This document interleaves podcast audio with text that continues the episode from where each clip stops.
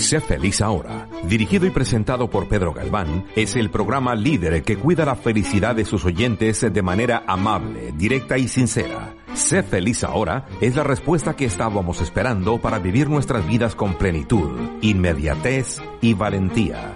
Aquí comienza Sé feliz ahora con Pedro Galván.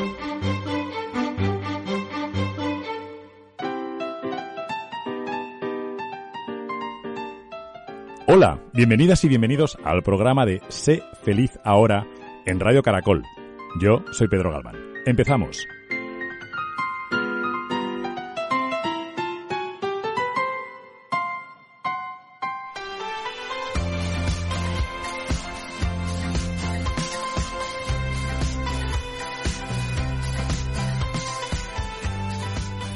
Hola, ¿qué tal? Bienvenidos al programa número 99 de Sé Feliz Ahora en Radio Caracol. 99 programas juntos. 99 programas en los cuales seguimos, eh, bueno, pues descubriendo diferentes maneras de pensar, diferente información que a lo mejor nos hacen ver eh, la vida y nos hacen, nos invitan, es lo que os intento, ¿no? Traeros ah, encima de la mesa diferentes puntos de vista en los cuales espero que, bueno, pues que os podamos eh, conjuntamente pensar de forma diferente, ¿no? Reflexionar sobre lo que pasa en nuestra persona, pensar y reflexionar lo que pasa en el grupo que nos rodea y también ha habido programas, muchos programas que nos, que bueno, que he intentado eh, que, bueno, ver de qué manera impacta la felicidad en, bueno, la sociedad mm, que nos rodea, ¿no? En el anterior programa, en el 98, estuvimos hablando sobre la, eh, las resistencias, las resistencias al cambio, en el cual, pues bueno, empezábamos con estas dos, no hipótesis, sino axiomas, en los que hablamos sobre cómo el cerebro hace lo posible para que no, eh, para que, vamos, no entre en el caos, no le guste el concepto cambiante, sino que lo que el cerebro hace eh, e intenta es eso, ¿no? Es en plan, yo lo que quiero es repetir cosas, yo lo que quiero es que estemos tranquilos, porque así sé reaccionar, ¿de acuerdo? Así sé reaccionar. Lo que pasa es que hay diferentes resistencias, si os acordáis, en el, programa número 98 hablamos de la resistencia al riesgo y la resistencia por apego, ¿de acuerdo? Resistencia al riesgo y la resistencia por apego. Y ahora os voy a hablar sobre más resistencia. Pero antes, como siempre, me encantaría recordaros nuestras redes sociales, tanto en Facebook como en Instagram, de Caracol 1260, de aquí, pues de tu casa, de tu emisora de siempre, de Caracol 1260. También en, en caracol1260.com puedes encontrar nuestra página web. También puedes encontrarnos eh, de diferentes maneras como pues en Apple Store, en Google Play, puedes descargarte la aplicación con el nombre em, Caracol 1260. Si quieres escuchar eh, podcast de programas, puedes entrar en Spotify, puedes entrar en iTunes, puedes entrar en iBox, ahí tenemos eh, bueno, las decenas y decenas de programas para que escuches la que, el, que, el que más te guste, ¿de acuerdo? Entonces, dicho esto, me gustaría que siguiésemos hablando y reflexionando sobre bueno, pues las resistencias que tenemos. Hablando de la resistencia cultural, ¿de acuerdo? La resistencia cultural. Esta resistencia, este tipo de resistencia al cambio, tiene su origen en, en dónde? Pues, pues muy sencillo, en nuestras creencias.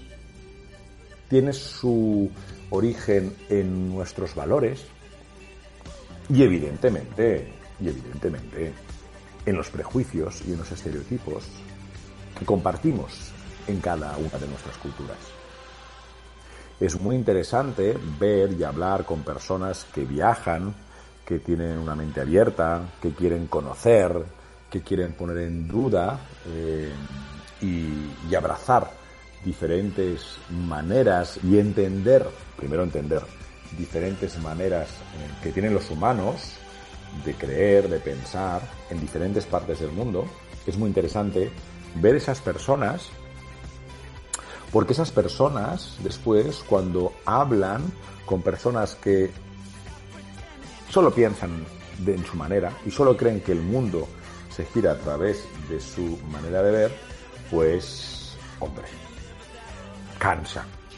Cansa porque ves que esas personas que, eh, bueno, creen que, pues, que sus creencias, que sus valores, eh, pues son los que marcan y los que llevan al, al, mundo. Y lo demás, pues básicamente se está uno equivocado, ¿no? Nuestra identidad, nuestra identidad.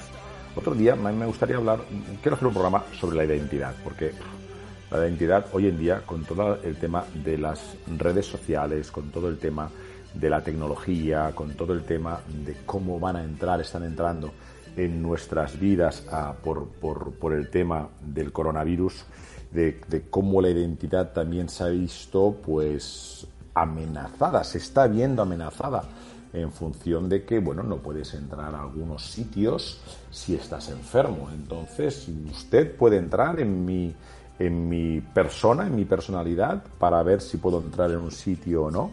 Eh, se va a desbocar un racismo sobre la salud, no, de raza evidentemente, pero se va a, ver, va a haber una discriminación en base a la salud. Si estás sano, puedes ir a sitios y si no lo estás, no. ¿Y bajo qué enfermedades? ¿No? ¿Bajo qué enfermedades? Pero volvamos al concepto de la resistencia cultural. Fijaros que la, identidad descansa en esa visión social también es una parte, ¿eh? no digo que solo sea eso, ni mucho menos, pero nuestra identidad descansa en la visión social que compartimos con un grupo de personas. Por lo que si el cambio pone en entredicho esos valores, ¿de acuerdo? Si el cambio pone en entredicho esas creencias o incluso esas expectativas, vamos a desarrollar una resistencia como medida defensiva para proteger esa parte de nuestra esencia. Ejemplos, los que queráis, si queráis, los esclavistas en Estados Unidos, ¿no? No, no, nosotros somos esclavos, perdona, nosotros tenemos esclavos, creemos que somos superiores a otras razas, a una raza asiática, una raza eh, negra, una raza eh, latina, y como nosotros tenemos una identidad y nuestros valores y nuestras creencias, os hablo de hace, bueno, en algunos casos muchísimos años, otros lamentablemente todavía lo tenemos, esa lacra del, racismo que hay en nuestra sociedad. Pero son grupos que dicen nosotros nos consideramos mejores que vosotros. ¿Por qué? Pues por diferentes eh, elementos que comparten. Porque tienen la piel blanca, o porque tienen la piel negra, o porque tienen la piel de otro color, o porque han ido a cierta universidad, o porque les gustan ciertos colores de camisetas de fútbol que lo que hacen es, ¿veis? ¿Veis cómo siempre en cada grupo se crea una cultura de ese grupo? Y que evidentemente tenemos que entender si los valores y creencias que nos está aportando ese grupo nos hacen ser mejores o peores personas. Yo entiendo, no, yo no, muchísima gente entiende que la resistencia al grupo, la perdona, el grupo nos hace igual estar cómodos, nos hace eh, compartir cosas con gente con la que compartimos diferentes creencias y culturas. El problema, siempre lo ha sido en la historia, el problema es cuando ese grupo te hace perder tu identidad como persona. Eso se llama sectas, pero en esta vida las cosas no son blancas o negras, no es uno o cero, ¿de acuerdo? Puede ser que hayan temas grises. Cuidado, porque el, el mejor y peor grupo que siempre vamos a tener en la vida, y fíjate que he puesto el mejor y peor, porque pueden ser las dos cosas, sabéis cuál es, ¿no? Es el de la familia. Ese grupo ¿de acuerdo? Puede hacer que nos puede ayudar muchísimo a crecer a nivel personal o nos puede tumbar la vida porque se espera, recordad las expectativas que hablamos, que actúes de una manera que a lo mejor a ti no te interesa o que tu orientación sexual sea de una manera porque te lo dice la familia y tú no quieres esa orientación sexual o por cantidad de cosas que pueden ser. El grupo ayuda muchísimo cuando el grupo es bueno, cuando hace que las personas en su nivel, a su nivel individual crezcan, cuando el grupo te dice, no, no, tú tienes que odiar al otro grupo, es cuando entonces ese grupo te puede hacer mucho daño. ¿Por qué? Porque el odio es malo. Y eso es indiscutible. Eso sí que es indiscutible. Es humano y es normal. ¿Qué es lo que pasa? Y es, y es, así de lamentable ¿eh? para muchos grupos. Que para hacernos fuertes internamente tenemos que encontrar una excusa ahí fuera, ¿de acuerdo? Que nos haga cohesionarnos más. Ejemplo, todos lo sabemos. Las mentiras que decía Hitler a los alemanes diciendo que ¿quién es el malo ahí fuera? ¿Quién es el malo? El judío. Como digo, como Hitler decía que el malo era el judío, y la gente veía y decía, bueno, no sé si será malo o no, pero si me lo dice mi líder, si me lo dice mi grupo, si genero odio hacia afuera, ¿de acuerdo? Se crea una fuerza interna que nos hace unirnos más. Esos grupos que han sido, y todavía sigue habiendo eh, muchos lamentablemente en la, en la Tierra, son los que han traído las guerras, porque el odio trae la guerra. Porque el odio trae la guerra. Los seres humanos tenemos que saber entender y ver cuándo esos grupos nos ayudan a ser eh, mejores personas y cuando esos grupos lo que hacen es meternos dentro de nuestra cabeza valores que no son buenos. Y no son buenos. El odio no es bueno. Se lo puedes decir a cualquiera y nadie, con sus maravillosas palabras, te lo puede decir. Tú puedes ser un cristiano y un católico maravilloso y no por eso odiar al musulmán. Tú puedes ser un judío encantador y maravilloso y no por eso odiar al cristiano. Y tú puedes ser un musulmán maravilloso y no por eso odiar al cristiano. Los que hacen que las personas odien a los demás son los que generan esos intereses. ¿Para qué? Para la famosa palabra que, que al final pues siempre está implícita en el ser humano. ¿Cuál es? La del control. La del control. La de que te tengan controlado si perteneces a un grupo. Volviendo al concepto de la resistencia cultural, de ahí viene. Cuando una resistencia cultural eh, em, se puede crear? Cuando, por ejemplo, una persona va a otro país a, vivir y se da cuenta que tiene ¿no? que perder sus em, creencias, valores, etc. No, no, nunca vas a perder nada. Pero si razonas de forma diferente, a lo mejor te ayuda. ¿Cómo? pues en vez de pensar y decir que tienes que perder tus valores, lo que a lo mejor puedes decir es que se pueden sumar otros valores buenos. ¿No? Fíjate la diferencia. Nadie ha dicho que borres tus valores, pero a lo mejor puedes sumar más. ¿Quién te dijo que era un, estanco? ¿No? Que, bueno, esto es un estanque que ya está cerrado y que, bueno, no puede añadir más. No. ¿No puedes añadir más creencias y valores buenos a tu forma de ser? ¿Quién te lo ha dicho eso? ¿Quién te ha mentido? No es verdad. Puedes añadir todo lo que tú quieras, que tú escojas libremente y que veas que va a aportar tanto felicidad a tu persona como a los de alrededor. ¿Ves? Si en cambio te lo han vestido el grupo, si te han, si te han vestido tu cultura como algo que es la mejor del mundo y que todo el mundo afuera se equivoca, entonces vas a tener una resistencia cultural que es terrible. Que es terrible.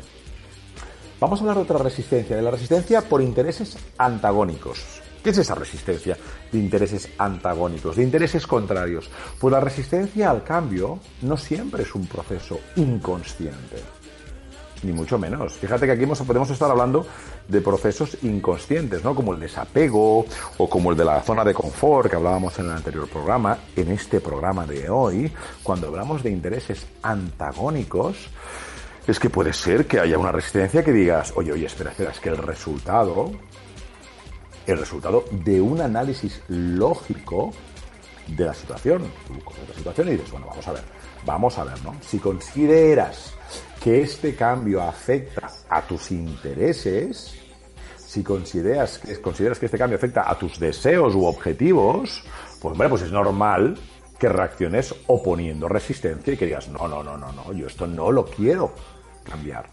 Por ejemplo, te bajan el salario. ¿Sabes? Es una y dices, a ver, a ver, hombre, esto me va a generar una resistencia. ¿Por qué? Porque va en contra de tus intereses No estoy diciendo que no puedas luchar y que no debas luchar por algo que consideres justo. Evidentemente que sí.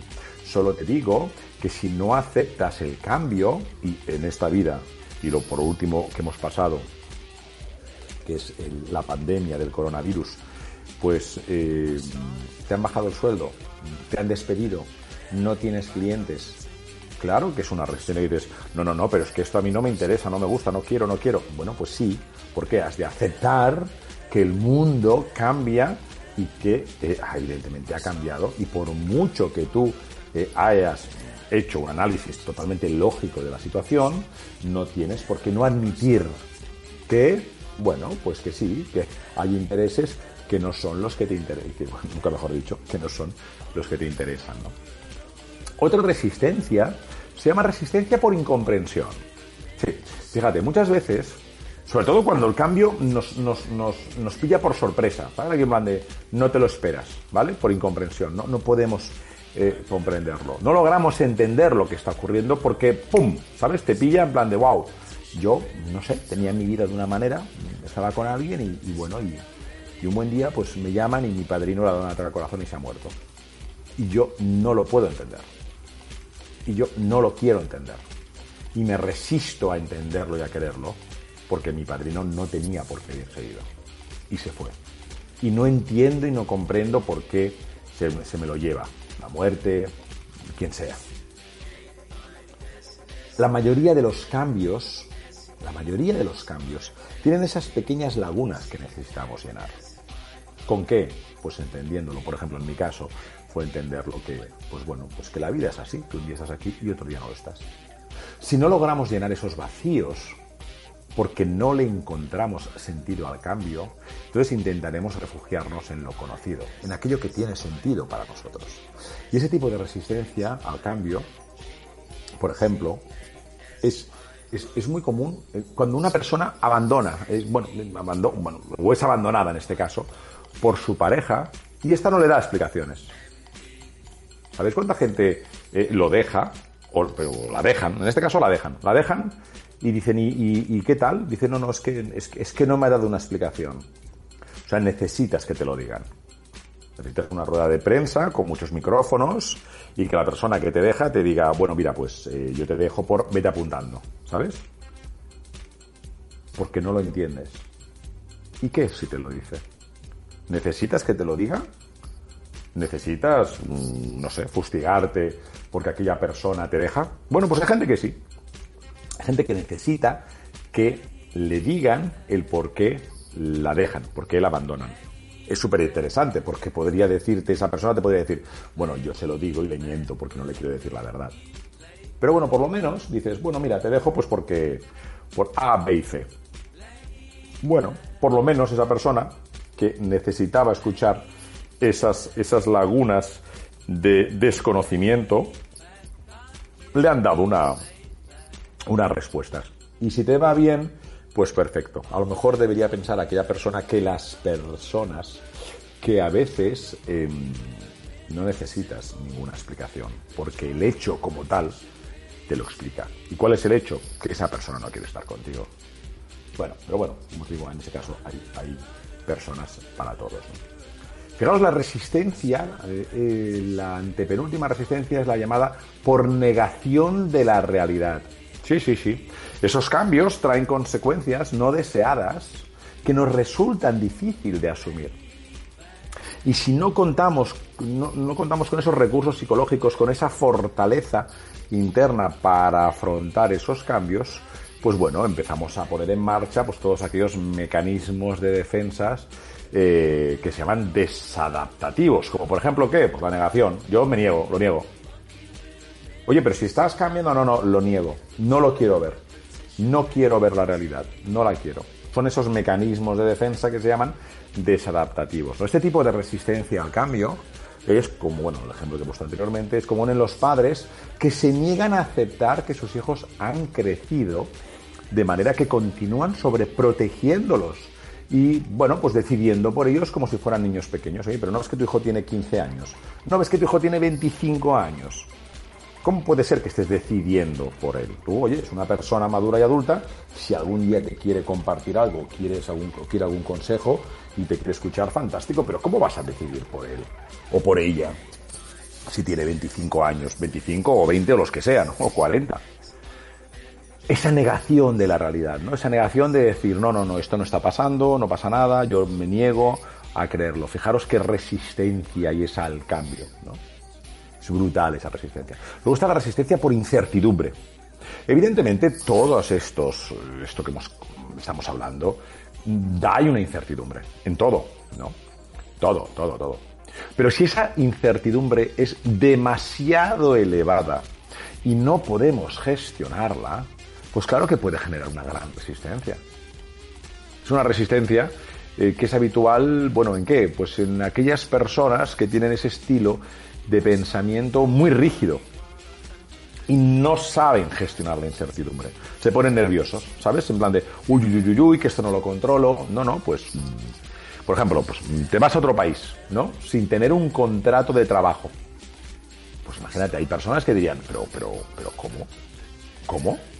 No, no, hombre, ¿y, ¿y qué voy a hacer allí? Bueno, pues ahí te buscas trabajo. No, no, no. Yo quiero hacerlo todo, ¿sabes? Quiero mm, tenerlo perfectamente eh, preparado eh, todo lo que me vaya a pasar, ¿no? Quieren, entender todo. ¿Y qué pasa? Que no se abren a, poder irse, por ejemplo, a otro país y allí buscar suerte, ¿no? Bueno, em, tenemos para todo, ¿eh? Dejen personas. La última es resistencia por sobrecarga. Incluso aquellas personas más flexibles, más abiertas, sí que pueden experimentar una resistencia al cambio, pero bueno, sobre todo cuando estos terminan acumulándose, ¿no? Todos tenemos un, umbral de, tolerancia a la incertidumbre y si experimentamos pues demasiados cambios, algunos de ellos importantes o vitales en un corto periodo de tiempo, pues hombre, es normal que digas, oye, oye, dame un poco de descanso porque llevo cantidad de cambios, ¿no? Entonces esa sobrecarga puede ser que le lleven a esa resistencia. Entonces, fijaros, para acabar el programa, ¿cuáles son las reacciones ante, ante el cambio? Pues las reacciones tienes o lucha, o parálisis, o adaptación.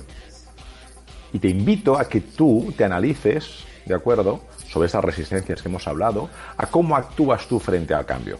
¿De acuerdo? Eh, los orígenes que, tenemos, eh, que, bueno, que tú tienes que saber de dónde vienen y ver dónde la puedes poner, si es por incertidumbre, por negación de la realidad, por desapego, por riesgo, como tú lo veas. Y entonces hay que ver, tienes que ver em, cómo tú, bueno, pues cómo tú trabajas, ¿no? El tema. La resistencia, eh, está la resistencia activa al cambio. Ante un cambio que no nos agrada, lo más habitual que es que se active esta respuesta de lucha o de huida, ¿no?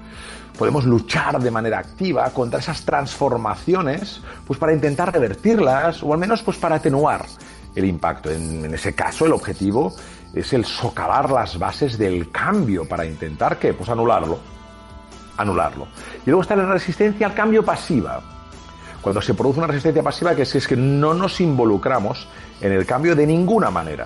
De hecho, asumimos una actitud totalmente pasiva. Nos mantenemos en silencio, no decimos lo que pensamos, no actuamos y evidentemente, claro, claro que estás actuando aunque sea de forma pasiva. Es una resistencia pasiva. No, no es que yo no hago nada, no he dicho nada. No, también haces. No haciendo, también haces. ¿Y cómo se llama esto? Parálisis. Parálisis.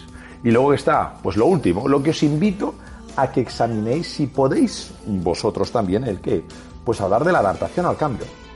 Los cambios pueden acarrear riesgos, incluso representar amenazas reales, pero en muchas ocasiones eh, no está en nuestras manos poder revertirlos.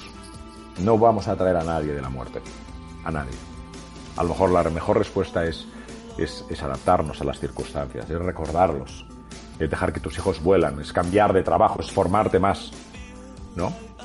Esa adaptación no significa sufrir el cambio, sino en primer lugar minimizar el impacto de manera que nos haga menos daño y en segundo lugar intentar encontrar un lado positivo del cual evidentemente podamos sacar provecho. ¿no? Fue Víctor Frank el que dijo que cuando no somos capaces ya de cambiar una situación, nos enfrentamos al reto de cambiarnos a nosotros mismos. Como siempre os digo, espero que eh, os haya ayudado el concepto de la resistencia al cambio, que lo trabajéis vosotros internamente con la finalidad, como siempre, de intentar ser más felices ahora. No tenéis el derecho a ser feliz como siempre os digo, tenéis la obligación. Hasta muy pronto.